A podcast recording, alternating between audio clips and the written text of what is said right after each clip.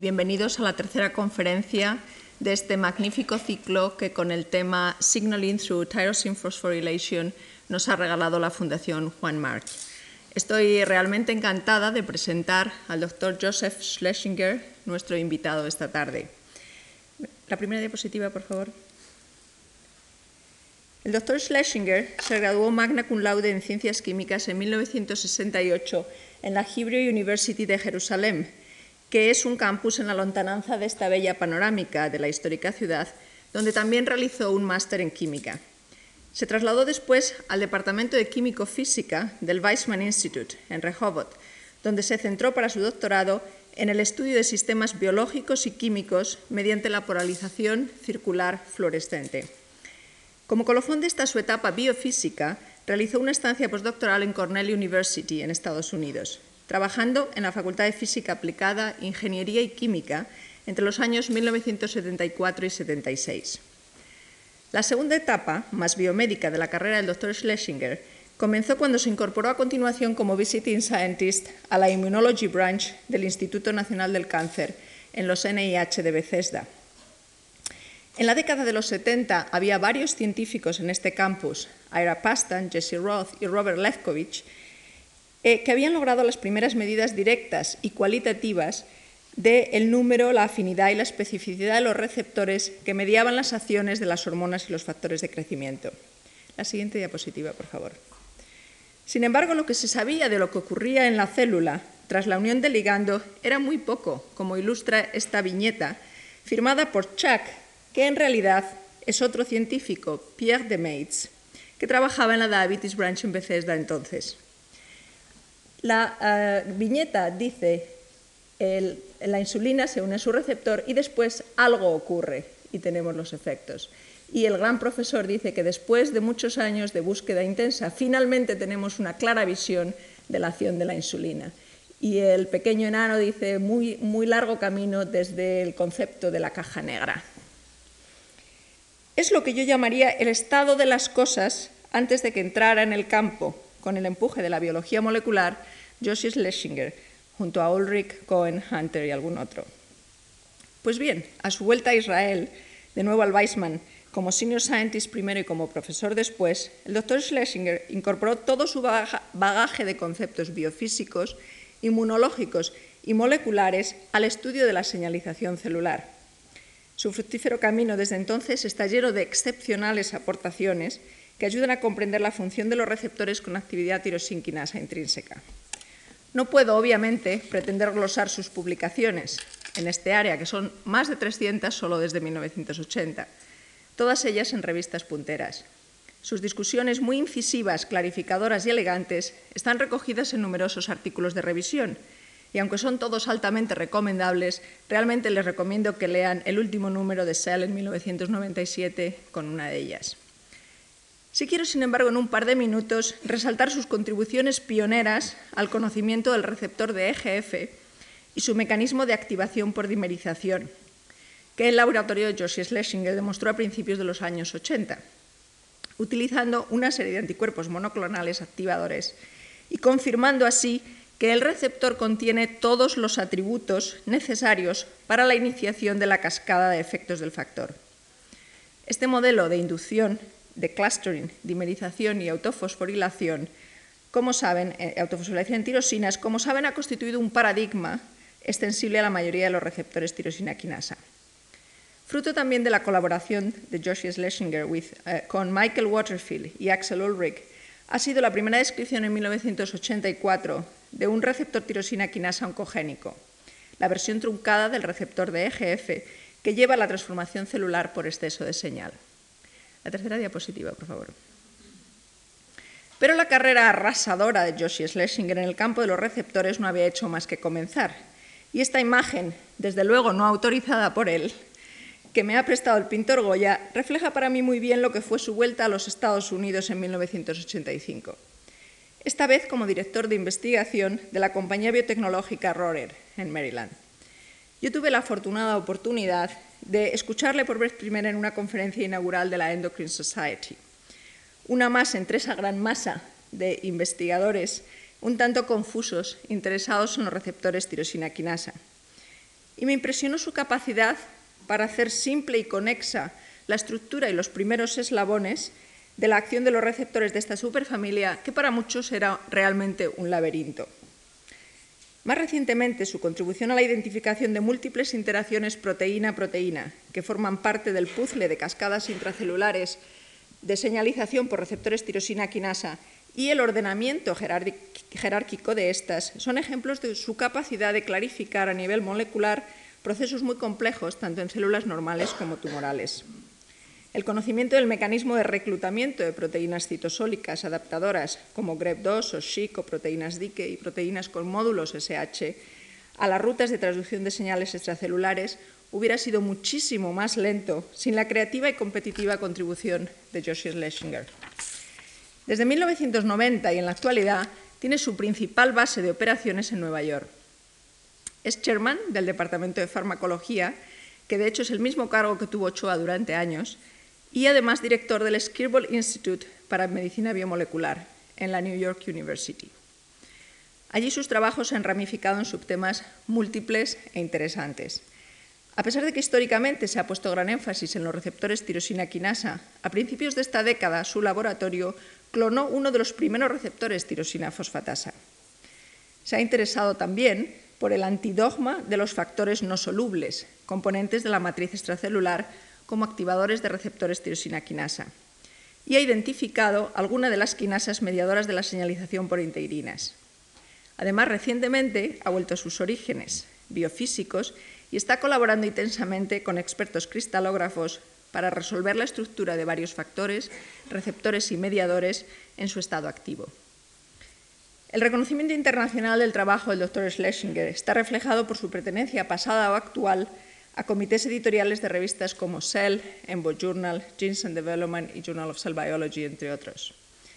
Es miembro también de la European Molecular Biology Organization y ha recibido numerosos premios y menciones honoríficas.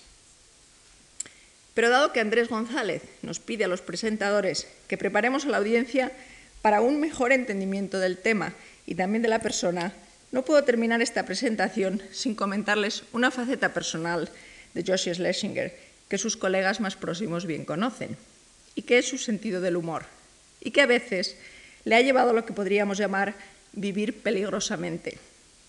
Por ejemplo, me han contado que tiene un gran amigo en Israel, Alex Levitsky, también gran científico y también con gran sentido del humor.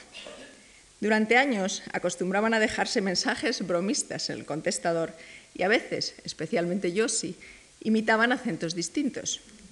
Cuando Yossi llevaba un tiempo viviendo en los Estados Unidos, fue Alex de visita a ese país. Llama a Yossi desde el hotel y al no estar le deja un mensaje. Yossi le llama de vuelta y le deja otro mensaje, pero para hacerse el gracioso, pone acento ruso y dice ser Vladimir Boroshov de la KGB. El resultado es que le arrestan e interrogan los agentes del FBI como sospechoso espía ruso-israelí. Después de esta charla, que por cierto será sobre el mecanismo de acción de los receptores para factores de crecimiento, le intentaré convencer para que haga alguna imitación, pero no tan peligrosa. Dr. Schlesinger, please.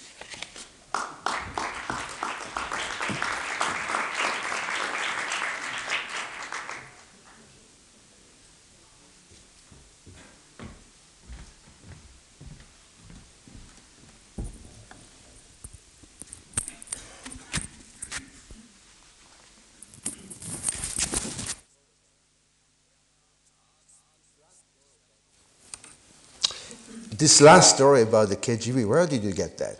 I have my own connections. It's not very precise. Okay, so uh, thank you very much for the very gracious introduction. The only thing you forgot to mention is my humility.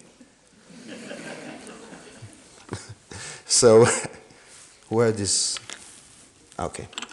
So, what I'm going to tell you today is how receptors, tyrosine kinases, mediate the responses. Uh, I'm also going to tell you why they're important. You already heard quite a lot of presentations from Eddie and Tony, and you will hear another one from, uh, from uh, Donnell next week. Now, I would like to tell you some concept, but I don't think it makes sense to tell concept without really showing some ex specific experimental stories because, as we say in science, the devil is in the details. So what I'm going to show you here is how receptor tyrosine kinases are activated, give you some thoughts about how specificity is controlled, tell you now that we have now molecular understanding at atomic resolution how these molecules are activated, and eventually describe to you that you can generate inhibitors, understand how they work, and really use them for clinical trials for several diseases. And can I see the first slide? The first slide depicts uh, receptor tyrosine kinase. You may have seen a, var a variation of these slides before. There are many of them, and there are two flavors, family of receptor tyrosine kinase depicted here, and non-receptor tyrosine kinases, which I'm going very briefly to discuss. Tony discussed it last week. So all of them contain large extracellular ligand binding domains and a cytoplasmic domain, which has this green sequence, which is the protein tyrosine kinase core. These molecules play a very important role in the control of cell growth and differentiation. If you have too much signal, you, get, you usually get too much growth and notably oncogenesis. And you, if you don't have enough signals, one has usually severe developmental disorders. And I'll show you a few examples. The next, the next slide showed you very severe diseases which are associated with lesions in receptors and growth factors. What you see here is histological progression in the development of uh, brain tumors of the type which are leading to uh, astrocytomas, advanced stage, or glioblastomas. And as you can see, as the grade of the diseases goes from a sort of more benign to very aggressive, by the way, I received this slide from Web Cavenee, different lesions take place, and some of these lesions are associated with overexpression of PDGF receptors, uh, there are, of course, other changes which take place in cell cycle protein and tumor suppressor genes. Here, there's a amplification of the EGF receptor gene, and here there's overexpression and autocrine loop generated by PDGFB and A chain. So as you can see, multiple events take place. Many of them are associated with subver subversion of growth control pathways leading to the aggressiveness of these tumors. And these tumors are extremely aggressive, they invade, and the life expectancy is very short. Uh, as you're going to see now, if you can get inhibitors against some of these tyrosine kinases, they can be used to treat some of these patients. And I'm going to show you, in fact, that there are now clinical trials which are based on this know-how. So this is a very severe and a very dramatic disease where lesions in tyrosine kinases can lead to uh, very serious consequences. A more anecdotal disease uh, is, this, is depicted in the next slide. Here we have a lesion in an, a receptor tyrosine kinase. In the homozygous case, it's embryonal lethal, and I'm talking about stem cell factor receptor or the c-KIT receptor. Now, in heterozygous situation, where you have one normal allele, you have a very similar depigmentation in the forehead and in the belly here with tremendous fidelity in men and mice. A same very mutation generates very similar depigmentation here. Now, when you have a more severe depigmentation, uh, you have uh, more severe mutations, you have more depigmentation here. This experiment shows you the tremendous fidelity in development in men and mice. When you have a similar mutation, you have a very similar lesion. And again, uh, this shows you that the migration of the melanocyte requires intact receptors, and once one of the normal alleles is defective, you don't generate normal response in such a phenotype, which at this stage is anecdotal, uh, is, is rather interesting. Now, it also shows you the tremendous fidelity in terms of the model of mice for Uh, predicting or analyzing such diseases. The next slide shows you another disease, which I'm going to discuss in details, and these are diseases which are associated with lesions with FGF receptors. There are four FGF receptors, and diversity is greatly enhanced by alter alternative splicing. There are at least 15 growth factors, and they act in a very interesting combinatorial fashion. Now, you need these receptors to mediate normal responses, and sometimes there are mutations and they lead to this interesting set of diseases. For example, mutations in FGF receptor 1, 2, and 3 lead to severe skeletal disorder, the so-called APERT, Pfeiffer, Jackson-Weiss, and Crouzon syndromes. In fact, mutations in FGF receptor 3 are responsible for achondroplasia, which is the most common form of human dwarfism. It, about, it occurs in about 1 in 26,000 live births. Now, interestingly, some of these mutations are gain of function mutation. So a gain of function mutation in a receptor tyrosine kinase it can lead to dwarfism. This is rather, at first sight, it sounds paradoxical. I'm going to explain to you why that happened, because now we have the structure and we are going to understand at atomic resolution what is the cause for this disease. So the next slide shows you what, uh, uh, just how some of these uh, phenotypes look like. This is dwarfism, achondroplasias, Apert syndrome, Pfeiffer syndrome. You see there are severe skeletal disorders, and uh, dwarfisms. And, and again, many of these phenotypes are lethal. This, those uh, lead to uh, uh, these facial and, and structural changes. How do receptor tyrosine kinase mediate responses? Next slide. We have spent, as you already heard from Flora, a great deal of uh, time in trying to understand how the receptor tyrosine kinases mediate these responses, and we already came out approximately 20 years ago with a generic model that appears to be applied not only for receptor tyrosine kinases, but probably for all receptors which span the membrane once. And essentially what happens is the first thing is ligand binding, which is leading by different strategies to receptor dimerization. And receptor dimerization has at least, at least three roles. First of all, to activate the catalytic domain, and I'm going to provide you with an atomic model how that can happen. Secondly, to set the stage for autophosphorylation, which is mediated by a trans mechanism. And thirdly, to be a very simple mechanism to generate signal diversity. I didn't tell you, but it's now well established in the field that this receptor not only homodimerize, but in fact they heterodimerize. If you have four genes, they can generate in fact 10 different homo and heterodimers. So by virtue of hetero and homodimerization, a simple mechanism can be generated to yield signal diversity. Just to sum up then, receptor dimerization has three functions, to activate the catalytic domain, to set the stage for autophosphorylation, which is mediated in trans, and to provide a si simple mechanism uh, to generate that allows generation of signal diversity. Now, I'm going to focus the attention today on FGF receptors. They are activated by a totally different mechanism. Next slide. This slide summarizes what we have discovered based on studies by many labs.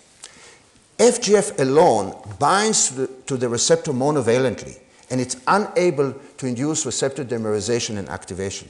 So once you add FGF alone, it is not active. There's another extra level of regulation, which we still don't understand why it's needed, which is mediated by heparin sulfate proteoglycans, which are usually surface associated.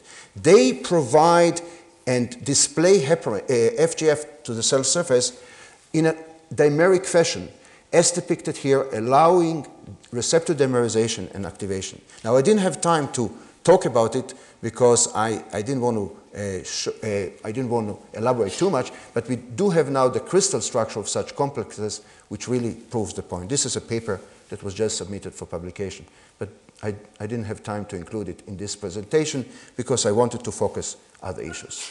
So what we're going to try to do today is try to understand how this receptor mediate the responses. And first of all, I would really like to tell you how the intracellular signals take place. And the problem that we have is a rather dramatic problem. All these receptors recognize specifically their ligands, and their biological responses are also very, very distinct. Yet the signaling pathway which they activate appear to me tremendously redundant. So we have a very important question of a great magnitude. What are the factors which determine the selectivity of these pathways? It turned out to be that intracellular signaling pathway should be considered more eh, and, and discussed more in terms of languages which are familiar to electrical engineers. And I'm going to start and explain to you that gradually. Let's see the next slide. It turned out to be that there are probably several thousands of molecules which carry short protein modules which direct, usually but not always, protein protein interactions which determine selectivity of signal transduction pathway. So there are at least two levels of specificity which I'm going to discuss today. The first one is well known, and that is once every receptor is activated, it becomes autophosphorylated. And every receptor on its surface has a given menu of docking site for signaling molecules. So one level of specificity is mediated by a menu which is introduced by virtue of autophosphorylation for every receptor tyrosine kinase. And this signal is somehow propagated. How is it propagated? By utilizing this set of modules which determine selectivity in a rather interesting way. For example, Src homology domain or SH2 domain recognize phosphotyrosine containing sequences. SH3 domain recognize proline-rich sequences. WW domain, another sequence, another module of about 60 amino acids which recognize proline-containing sequences. Here you have very interesting two models which essentially represent the same fold. This is rather interesting because they have no sequence similarity whatsoever. Yet when the crystal structure of so-called PH domain and PTB domain have been determined, it turned out to be that the structure are identical. Essentially, the fold is identical, but the loops are very different. So differential utilization of sequences in different loops determines selectivity. On one hand, so as you can read here, the same protein fold exists and the loops determine specificity. Certain loops dictate recognition of phosphoinositides for PH domains, and certain loop can recognize phosphotyrosine containing sequences or peptide containing sequences, which do not necessarily contain phosphotyrosine. And finally, PDZ domain, this is another short model which recognizes hydrophobic sequences which are at the carboxyl terminal tail of of, set of molecules which are membrane associated. So this is not the last of this. Uh, there are going to be several more models. We have additional models that we are working on. And in combinations, this model are going to direct interactions which determine specificity. So the first level of recognition occurs at the level of receptors. All these molecules, some of them can bind to different receptors. And every receptor is like an, a menu because it's phosphorylated differentially. Another level of recognition is going to be discussed now. But before I move into that, I, I would like to show you a slide that I, I, borrowed to Tony Hunter, and he also showed you, next slide, which essentially tells us the rapid progress in this field is this module have been discovered in the last six years. And now we have the crystal structure of all these modules with all their cognate ligands. So we have now the crystal structure of SH2 domain with their ligand, SH3, WW, PH, PTB, PDZ, and so on. And this is rather important because understanding at atomic resolution, as you're going to see, plays an important role in generating inhibitors since many of these molecules play a role in development of diseases. So we will be able to rationally develop drugs to interfere with certain diseases. So I already told you that many of these receptors interact with their targets. And I'll show you one one topic that we discovered a few years ago. Next slide. In 1992, we discovered a molecule called GRB2, and in fact, uh, in a meeting that was here in 1993 at this building, we were presenting how this molecule uh, can mediate the responses. And there were a lot of data coming both using genetic screens in elegans, Drosophila, and biochemical experiments, which allowed us and other labs to reach the conclusion that growth factor can activate RAS and relay information to the nucleus by this sort of pathway. Now, we were looking for molecules which act, which link receptors to RAS, and then other labs were looking for molecules which link RAS to the nucleus, and we met all in 1993. So we have an entire information flow all the way from the surface to the nucleus. Now, what is depicted here demonstrates that there is a pre-existing complex between GRB2 and SOS which is translocated to the surface by virtue of phosphorylation, allowing activation of RAS. So most receptors, many receptors, do directly activate RAS by binding to GRB2. However, some of them do not, yet they're a very good activator of RAS. So the question is, how is RAS activated by these molecules? And this is perhaps depicted best in the next slide. FGF receptor, for example, can very nicely activate RAS and MAP kinase, yet it does not bind directly to GRB2. So the question is, how does it do that? So we have surmised, we have thought that perhaps there is an intermediate molecule that can be bound to GRB2. So we did the following sort of an analysis. You take PC12 cells, or L6 cells, or NH33 cells, you treat them with FGF or EGF, you lyse cells, you immunoprecipitate with GRB2 antibodies, and you immunoblot with phosphotyrosine antibodies. You see here very nicely that cells which have EGF receptor, GRB2 binds very nicely to EGF receptor. Yet cells, and you see Shc, a known docking protein which interacts in most cases. But FGF receptor does not bind directly GRB2.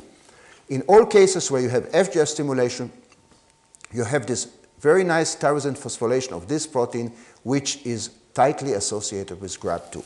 So we have reasoned that maybe this molecule is a linker between GRB2 and, and RAS. Well, this is, in order to really prove it or disprove it, you have to purify it and clone it. Now, this turned out to be rather difficult because this protein is very highly phosphorylated, but extremely rare. It's very difficult, very few copies per cell. So it took several years of effort, and eventually uh, we, uh, a Japanese fellow in the lab who used all the tactics of the samurai was able to purify it in large quantities he generated routinely about 500 tissue culture dishes that he stimulated with acidic FGF, and then he used two affinity columns, one involving GRB2, and second one you involving phosphotyrosine antibodies. And after several years of effort, uh, he was able to purify to homogeneity. Next slide. We call this molecule FRS2 for FGF receptor substrate 2. Now, he eventually was able to obtain a single band. It runs on gels as 90,000 molecular weight. He was able to obtain sequences of four peptides after digestion with trypsin and running by HPLC. They were not in the database, which is rather unique these days. And using PCR, he was able to clone this molecule, which turned out to be rather very fascinating. Next slide. Shows you the primary structure of FRS2. Now, you can already see from the sequence that FRS2 is docked to the membrane because it has in the amino terminus a canonical myristylation site, which indicate that it's associated with the membrane. And indeed, I'm going to prove that point to you. This is followed by a PTB domain. I'm going to show you that this PTB domain, the function of it, is to interact with a given repertoire of receptors.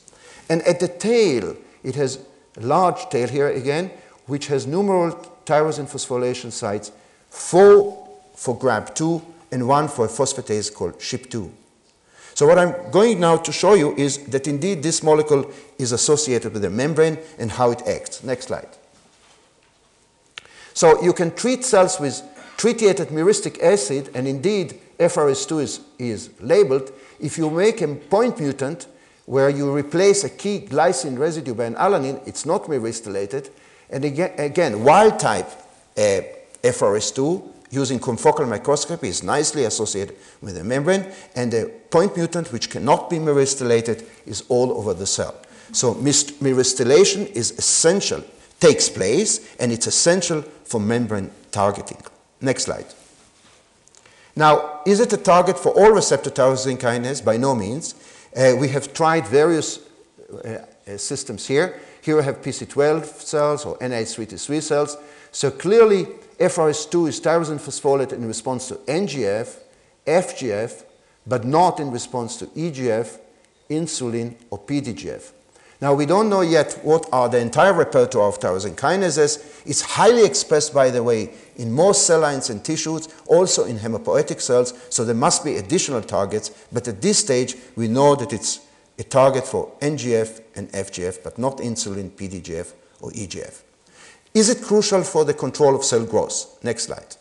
This can be easily tested by doing simple microinjection experiments. You treat cells with FGF and you microinject specific anti-FRS2 antibodies or as a control, uh, just polyclonal antibodies which are pre-immune. And again, again, you can see here anti-FRS2 can very nicely compromise mitogenesis. It is also a very strong activator of neuronal differentiation. And I'm going to summarize these results because some of them are published. But before I do that, I would like to emphasize to you that these FRS2 represents a, large, a, a larger family of molecules which can mediate signals from the cell surface to the nucleus, which are called docking molecule. Next slide. Uh, just before I show that, I would like to summarize you data which, uh, which partially is published, which provides more analysis of the properties of FRS2, before I show you some other sequence similarity. First of all, overexpression of FRS2 strongly potentiate FGF and NGF-induced MAP kinase activation, proliferation of fibroblasts, and differentiation of PC12 cells in a RAS-dependent manner. So FRS2 is downstream of receptors and upstream of RAS. FRS2 binds four GRB2 molecules at these sites. We have mapped them by direct sequencing and mutagenesis. So tyrosine 196, 309, 349, and 392 are all GRB2 binding sites. It's a very strong activator of GRB2. FRS2 can bind also the tyrosine phosphatase SHP2, which has two SH2 domain. Eddie Fischer may have mentioned it to you, via its amino SH2 domain. Then SHP2 is phosphorylated, and GRB2 bind to phosphorylated SHP2. So FRS2 can recruit five GRB2 molecules, four directly and one indirectly via FRS, via SHP2. And finally, if you mutate all five tyrosine residues for GRB2 and SHP2, FRS2 does not stimulate MAP kinase activation and PC12 cell differentiation and mitogenesis. So it's an important linker. But what I want to tell you that this represents another paradigm. Next slide. This can be depicted here because the PTB domain of FRS2 is more similar to the PTB domain of IRS1, a, a very long, well-established well target for insulin receptor. And in fact, I think from an architectural standpoint, they are very similar and they function in a similar way. Next slide. This is the structure of a family of molecules called IRS1, 2, 3, and 4, which are targets for insulin and IGF-1 receptors. They have a PH domain, which is responsible for targeting to the membrane by virtue of interaction, probably with phosphoinositides, and a PTB domain, which recognizes individual sequences in target receptors. FRS2 uses myristylation in place of the PH domain, and a PTB domain to recognize two other receptors like NGF and FGF receptors. So what we think is going on here is as follows. The very amino terminus provides targeting to the membrane. The PTB domain provides a zip code to recognize a given receptor. And the tail is tyrosine phosphorylated and provides a docking site to recognize many new molecules. But this is not the entire story, because there are several other new molecules which have very similar architecture, as depicted in the next slide. So again, FRS2, IRS1, 2, 3, 4, GAB1, DOS, and DOK. All of them contain a PH domain in the amino terminus, which is responsible for membrane targeting, and a large tail which is highly phosphorylated. So we think that this provides another yet way of getting signal specificity and regulation. I told you that the first level is a menu which is generated by individual receptor which is phosphorylated, allowing a attraction from a pre-existing pool of a repertoire of molecules which are activated by a given receptor. The second level of specificity, which also leads to amplification, is through these docking molecules, which are membrane associated, FRS2 apparently permanently through myristylation, but the others using their PH domains, they provide targeting to the membrane, they are recognized by individual receptors, and they are docking sites for a lot of proteins, leading to another level of signal attraction and specificity. So how that is regulated will be rather complicated, and I, I may, have, may say a few words at the end of the lecture. Because I want to move to the next phase and tell you how this tyrosine kinase is activated. Just before I do, this is just a summary how FRS2 works. I, I didn't make it many sites here, not to make it too busy, but this is just a docking molecule which links this receptor to the RAS pathway. Next slide.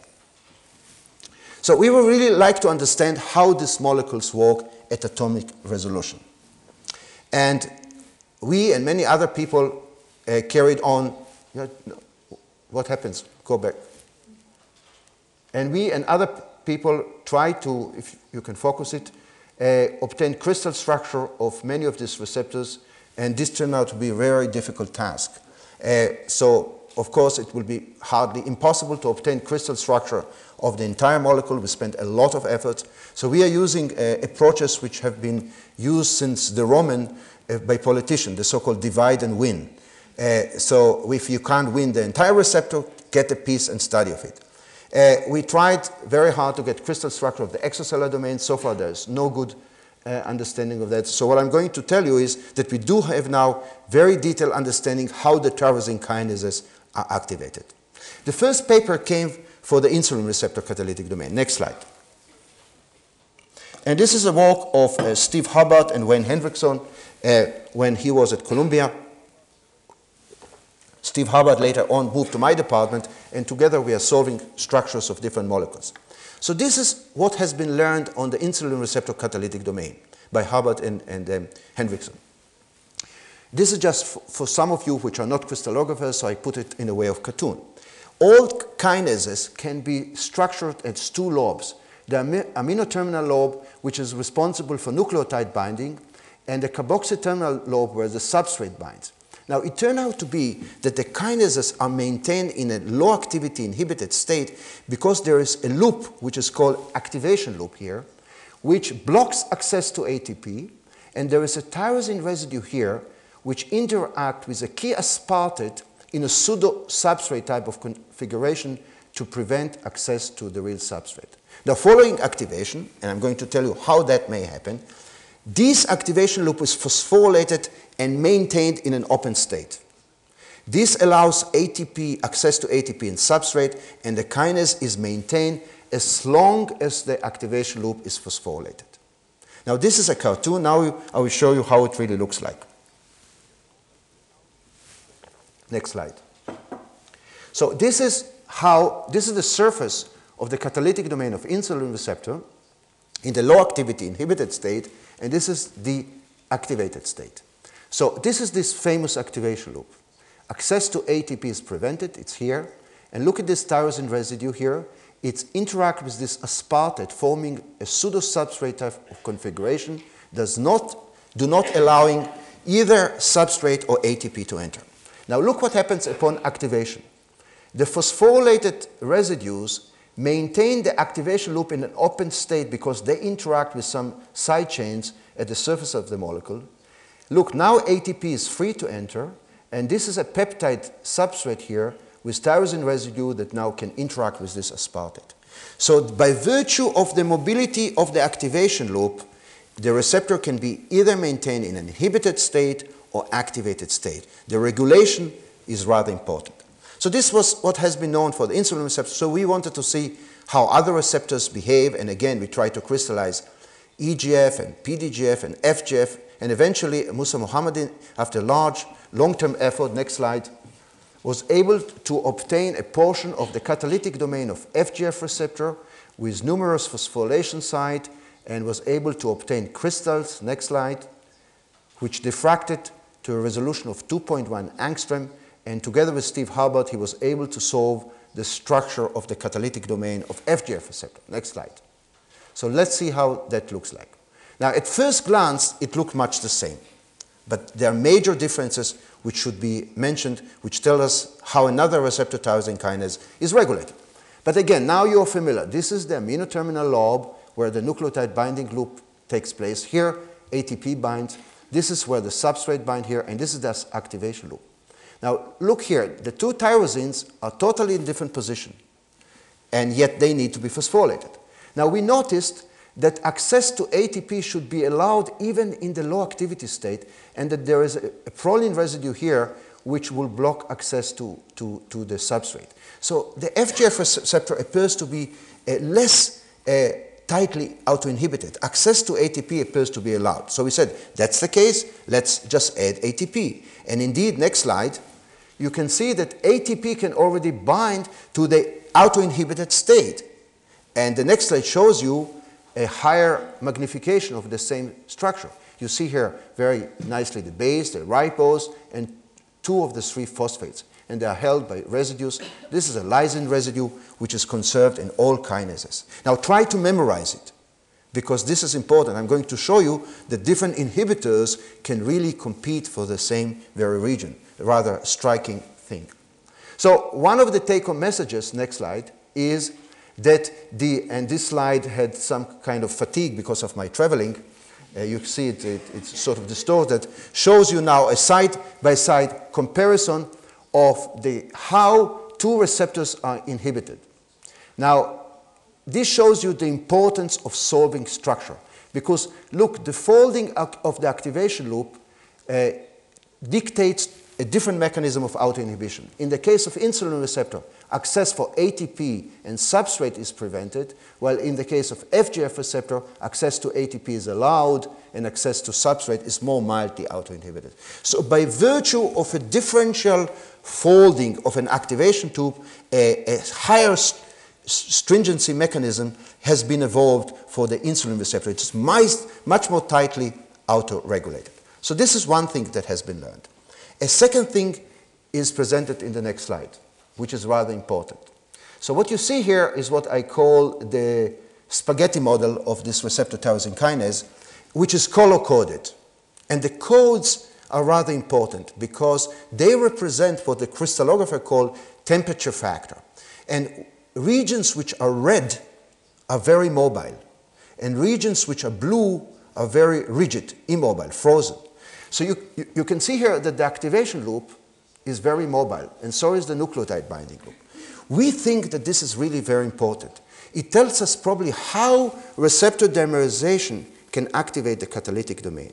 First, I'll use my hands to explain to you, and then I'll show you a cartoons. What we think is going on is as follows. The activation loop is really moving all the time. It's moving all the time. Now, once we concentrate the receptors in a dimer, stochastically, it can trap a subpopulation of the receptor in an open state. Access to ATP will be allowed.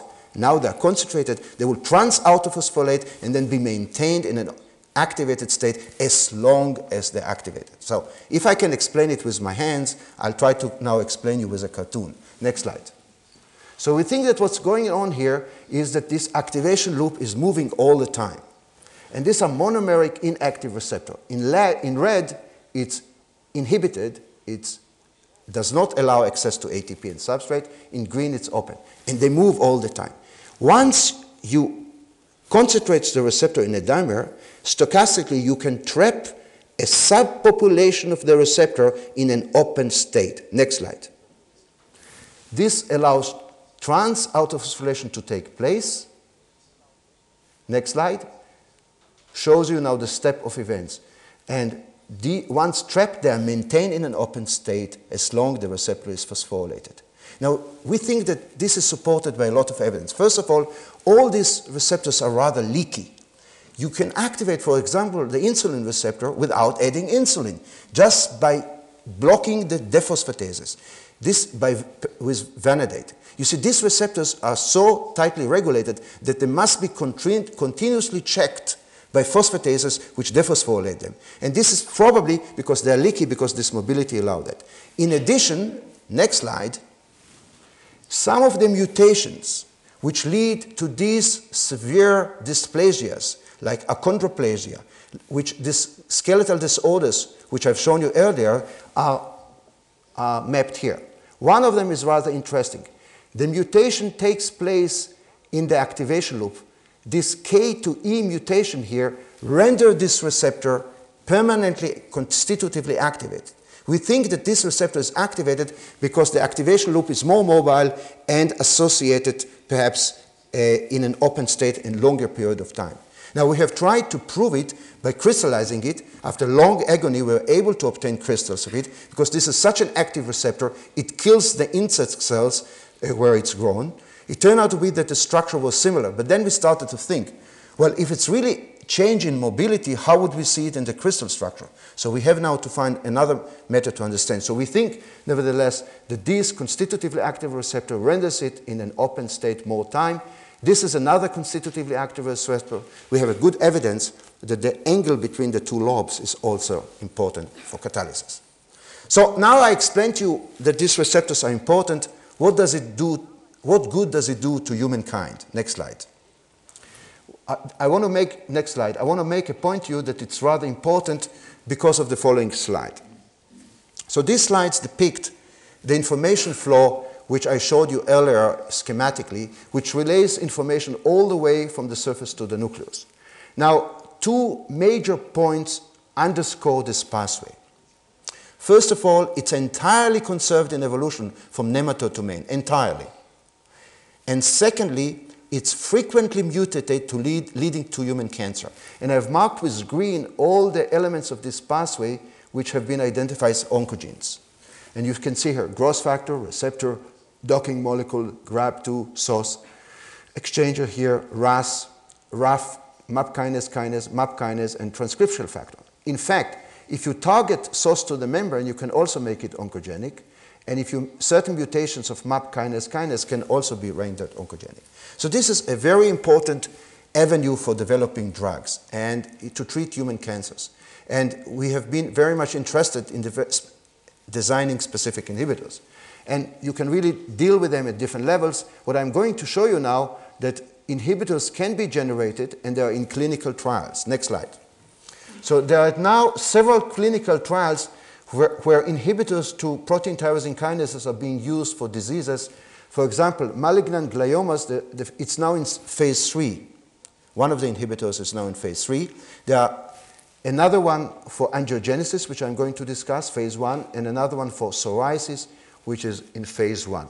So it's rather important to develop inhibitors and to understand how they work in order to develop even more specific inhibitors. So how can we do that? Next slide shows you two inhibitors that have been generated by a company I founded called Sugen. Now, they are rather interesting molecules because this inhibitor here, both are based on the uh, structure of core called indolinone ring here, this turned out to be a very specific inhibitor for FGF receptors and other receptors. And this turned out to be a non-specific inhibitor. Both molecules uh, appear to be yellow, and so they have an interesting color that can be used for certain purpose, which I'll show you momentarily. So we decided to have a look on them because if we will be able to obtain crystal structure of this non-specific inhibitor and a specific inhibitor, we'll understand the molecular basis of specificity and be able to generate many more specific inhibitors. So since these molecules were yellow, we co-crystallize them with a catalytic domain and we were looking for yellow crystals. Next slide shows you that we found yellow crystals and Musa again, together with uh, Steve Hubbard, was able to solve the structure of this specific and non-specific inhibitor. Next slide. And this is how they look like. Now, I told you earlier that you should try to remember how ATP is bound to the catalytic domain. Now you, you could use this information, okay? So here you see the non-specific inhibitor on, bound to the surface. And again, I, to help you, I have coded it with color. The catalytic loop here is yellow.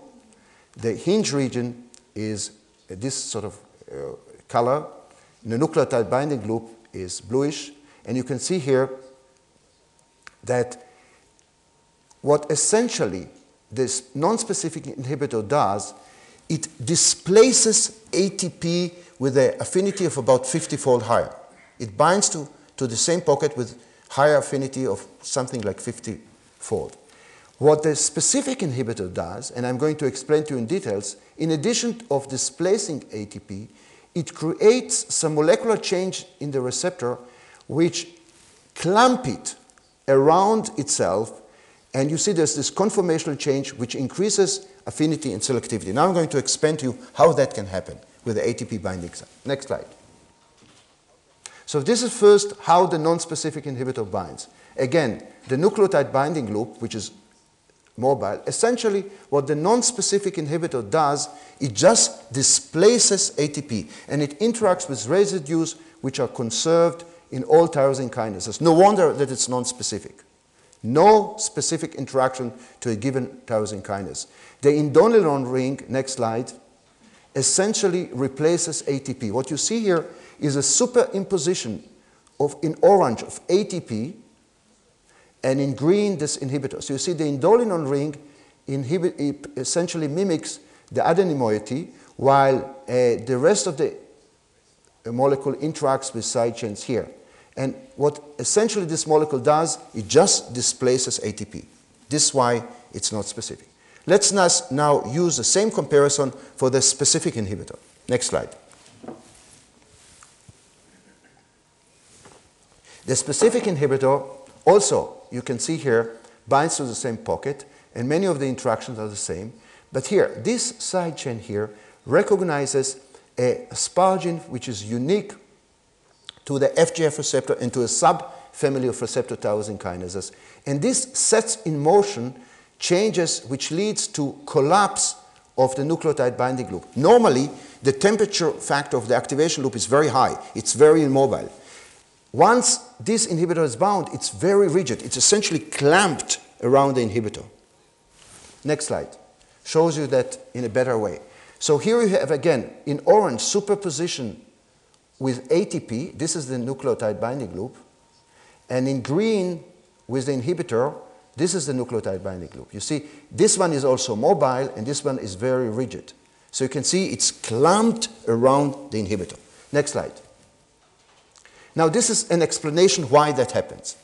What essentially happens, again, this asparagine plays an important role. This is a very mobile entity, so it gets around all the time, and it generates this phenylalanine now generates interaction with this aspartate, asparagine, this side chain here, this uh, main chain here, and this asparagine here to generate a pocket here which is very stable and clamped. So this way specificity is generated. So it was a real surprise to me that you can generate such nice specificity with an ATP binding site. But this is really just the beginning. Next slide.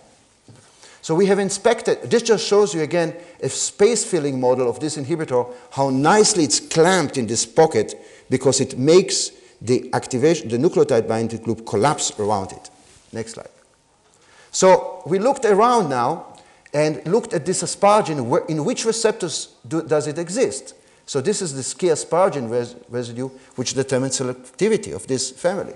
And indeed, you have it in the FGF receptor, but in the PDGF receptor you have an aspartate, in insulin receptor you have an aspartate, in EGF receptor you have cysteine, and in VEGF receptor you have an asparagine. Now, as you know, VEGF receptor is a molecule which plays a very important role in the development of endothelial cells.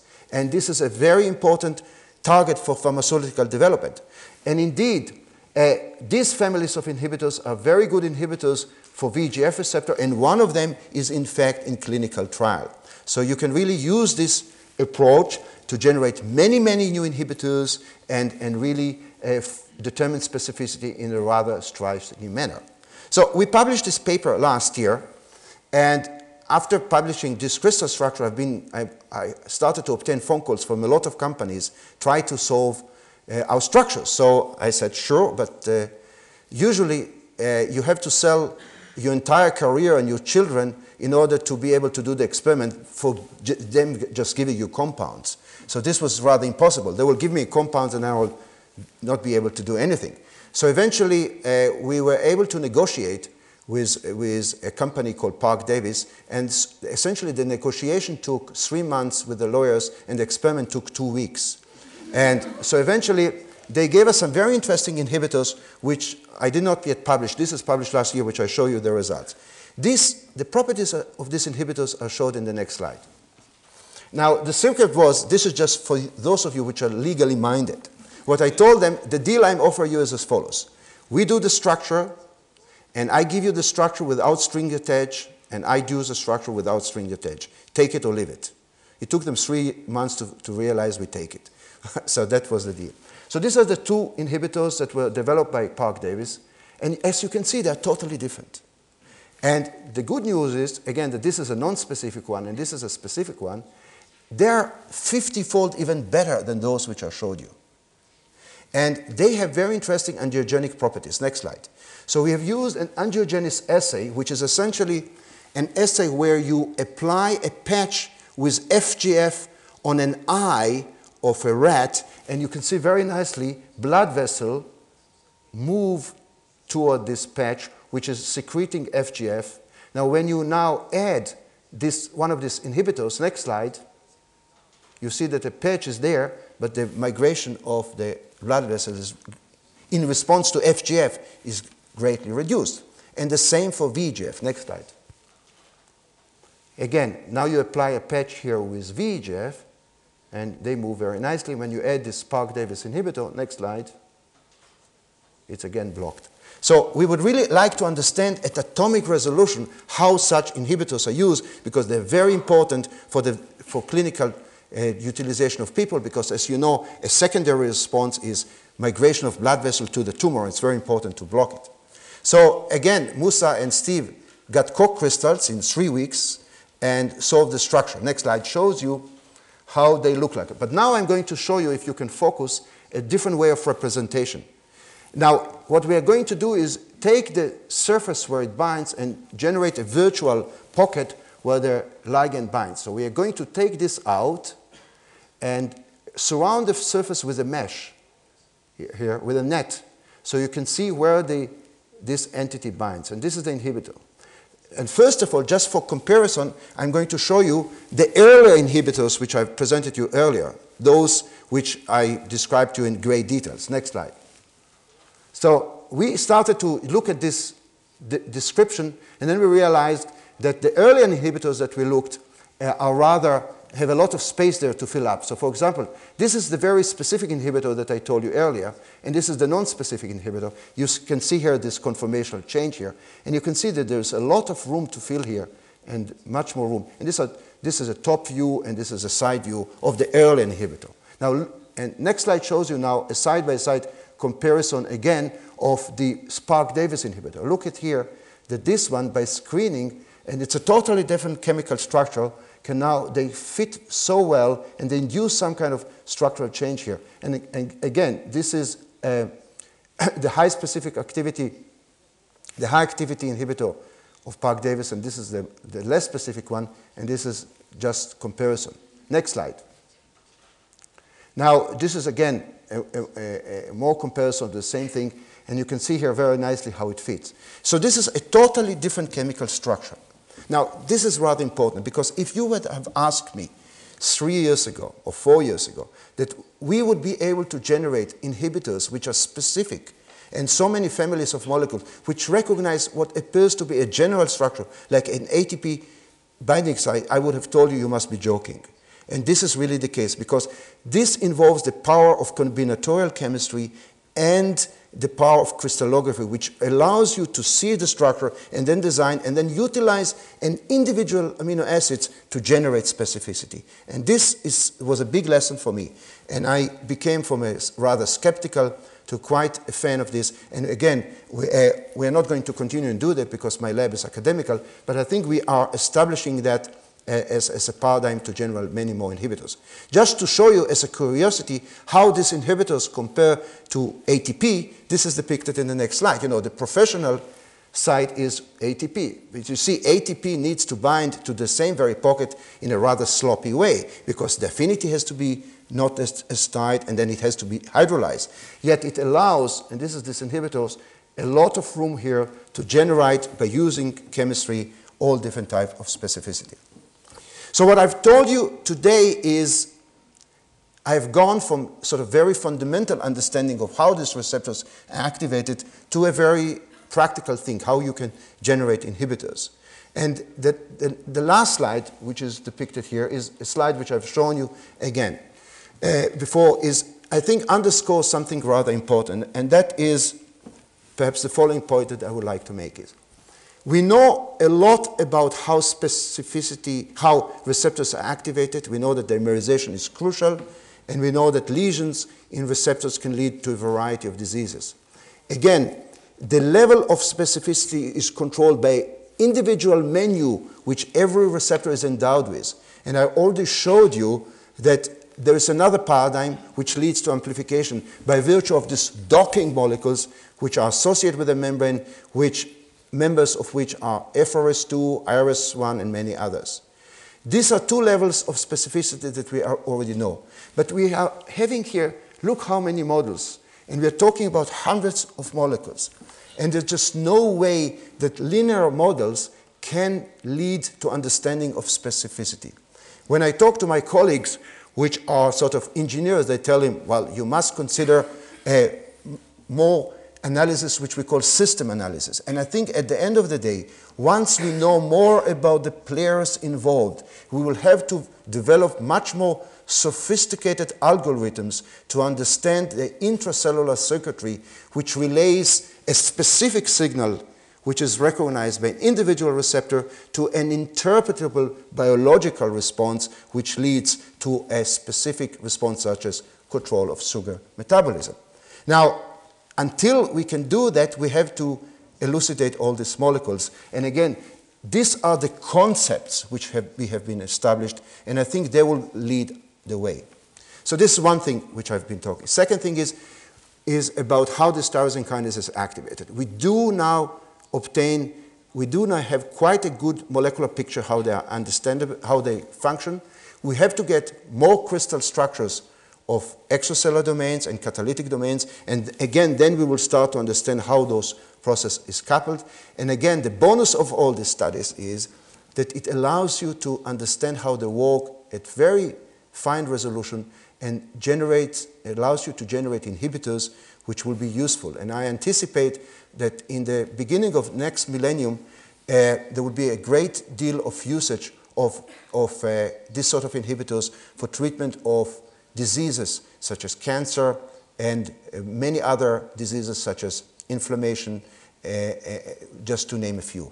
So my last slide is an acknowledgement for the people involved in this work and I've talked today about the work of, uh, of Musa Mohammadi and, and uh, Steve Hubbard, who worked on the crystal structure.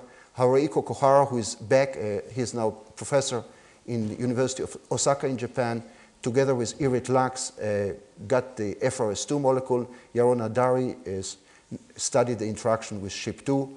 Mark Lemmon in the past and Kate Ferguson solved the structure of some of the models which I've shown you, like pleckstrin homology domain. I didn't have time to uh, tell you about the uh, structure of FGF receptor bound to, to, to uh, extracellular domain, bound, uh, FGF bound to heparin. This is a work that we did with Wayne Hendrickson. And I have a, currently one Spanish postdoctoral fellow in the lab, Dr. Marisa Galisteo, who is now working on another tyrosine kinase, which is called PIC1, which is knocking out this gene, and hopefully I'll be able to talk about it in the next few months. Thank you very much for your attention.